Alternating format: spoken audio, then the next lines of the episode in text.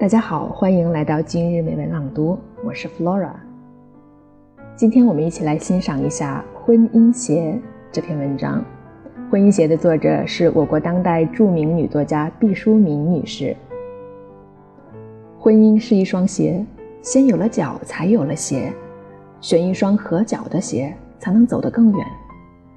但也别忘了，当鞋确实伤了你的脚，我们不妨赤脚赶路。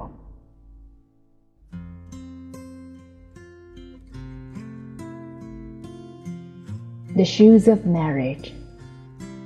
Marriage is a pair of shoes. We have feet before we have shoes. The warmth of the sand, the delicious coolness of the grass and our little feet in our childhood, and the free and uninhibited joy of those days would awaken us from our dreams throughout our lives.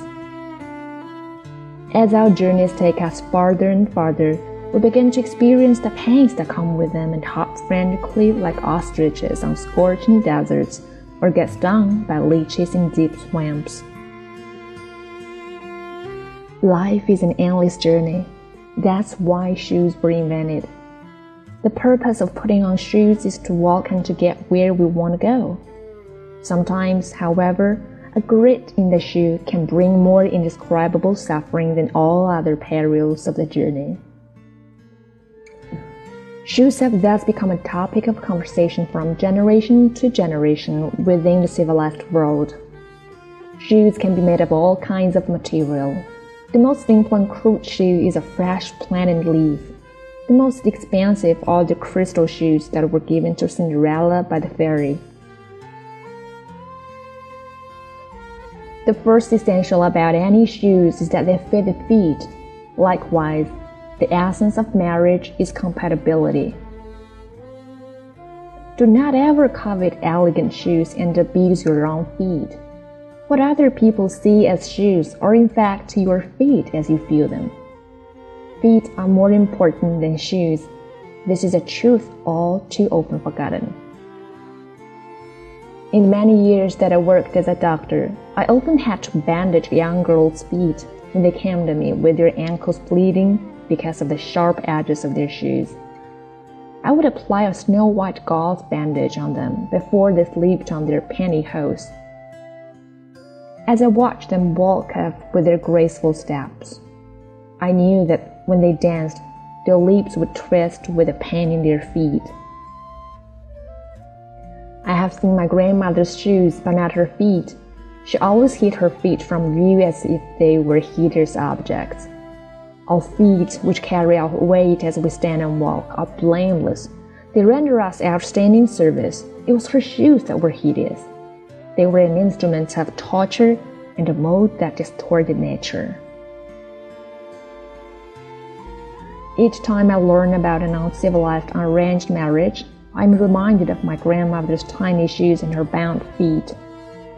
When I was a child, I had a pair of beautiful red leather shoes but the shoes pinched my toes. Whenever I refused to wear them, adults would perfunctorily feel the inside of the shoes with their hands and say, What nice shoes! Put them on! I resisted in the most violent way I knew as a child. I have never understood why the person wearing shoes is not entitled to final veto power. If you have not experienced a certain kind of marriage, do not make irresponsible remarks. You need skates to skate, hiking boots to walk in the snow, galoshes for the rain, and walking shoes when traveling. There are infinite varieties of shoes to choose from in the whole wide world, but only one pair of feet for each of us. My friend, you need to weigh your choices carefully. As a child playing sports, I received from my teacher on the eve of a track and field event a pair of orange colored spiked running shoes, along with his expressed wish that wearing them would be like adding wings to a tiger.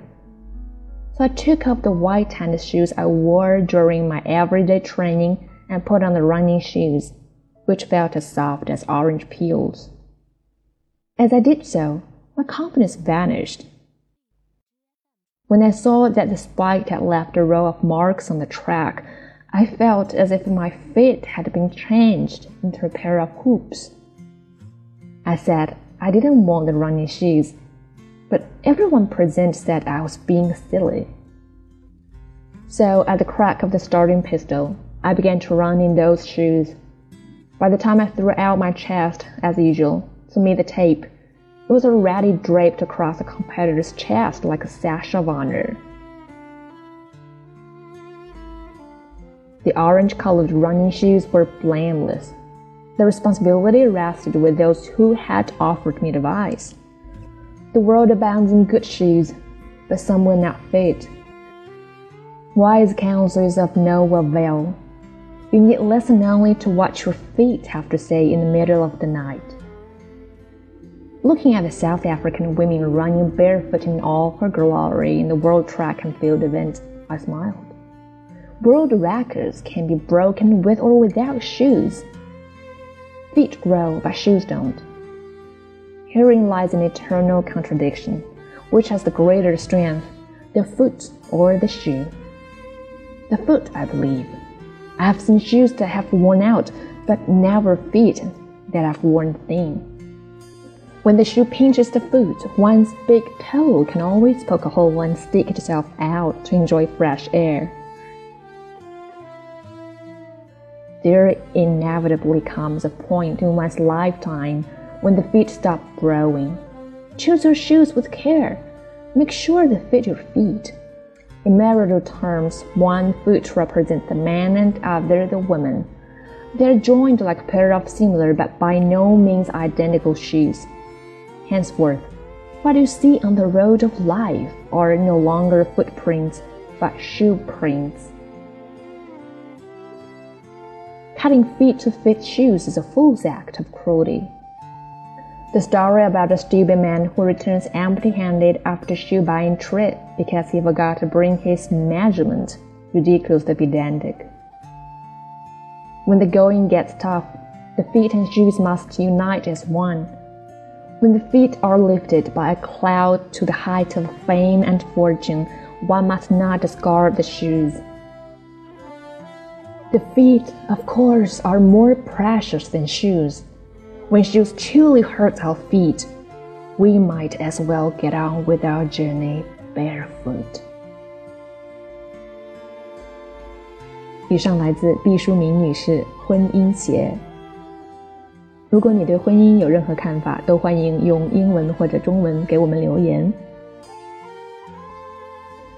OK，咱们今天的节目就到这儿，下期见。